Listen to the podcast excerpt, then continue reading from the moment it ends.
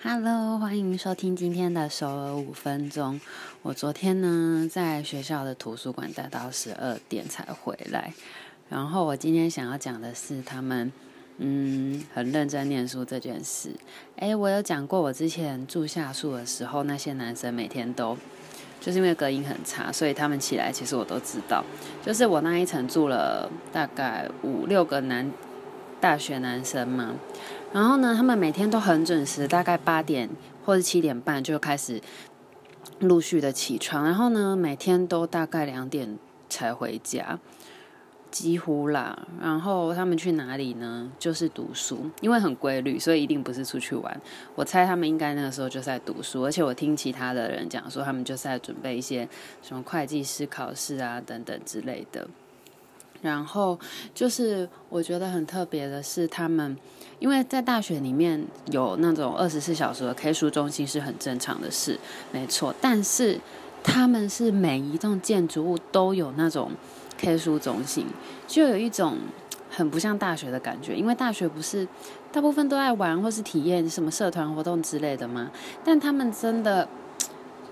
就是念书的地方很多，所以就从这些细微的地方就可以感受到他们对于念书这件事到底有多执着。而且，嗯，我现在不是在上语学堂嘛，就可以感觉到他们派的功课真的是非常多，就是多到你没有时间去做自己其他的事，因为别人塞给你的东西就已经太多了，你真的你就已经快累死了，你真的很少有时间去思考自己的事情。那当不知道，或许他们的社会会一直给他们东西。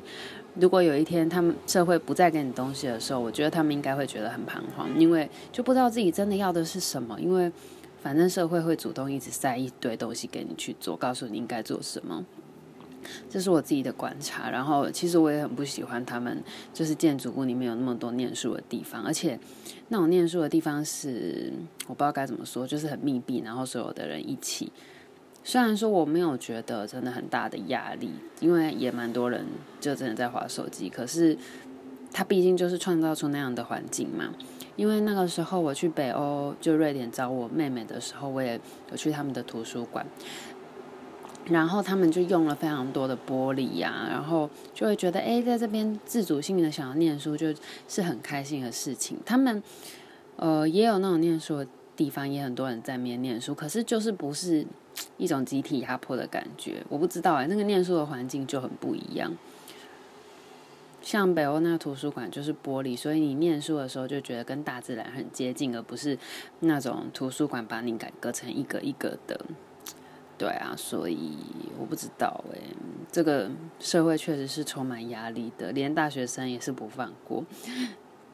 在各个阶段，社会会主动给你一大堆压力，但是。我在想说，不知道是不是因为这样子，他们抽烟的人口才多成这样子，女生也是。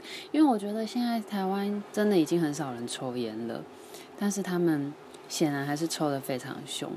我要来讲一个有趣的事情，就是，嗯，有我有一个韩国朋友嘛，然后他们呃以前很流，他们很流行相亲，就因为他们就，诶，我上次有讲过嘛，他们就觉得。他们喜欢追求效率，所以相亲是很快，就只有即使你不想结婚，你也会去相亲，就只是为了要跟有一个男女朋友，他们觉得这样是最快的方式。